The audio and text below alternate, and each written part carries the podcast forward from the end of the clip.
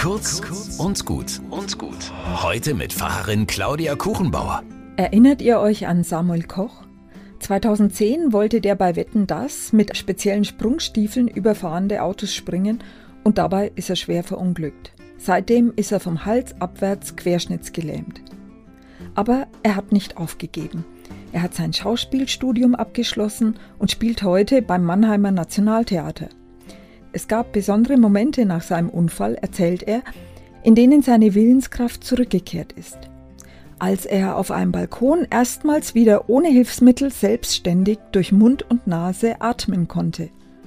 Als er scheinbar schwerelos in einem Hallenbad der Klinik geschwommen ist.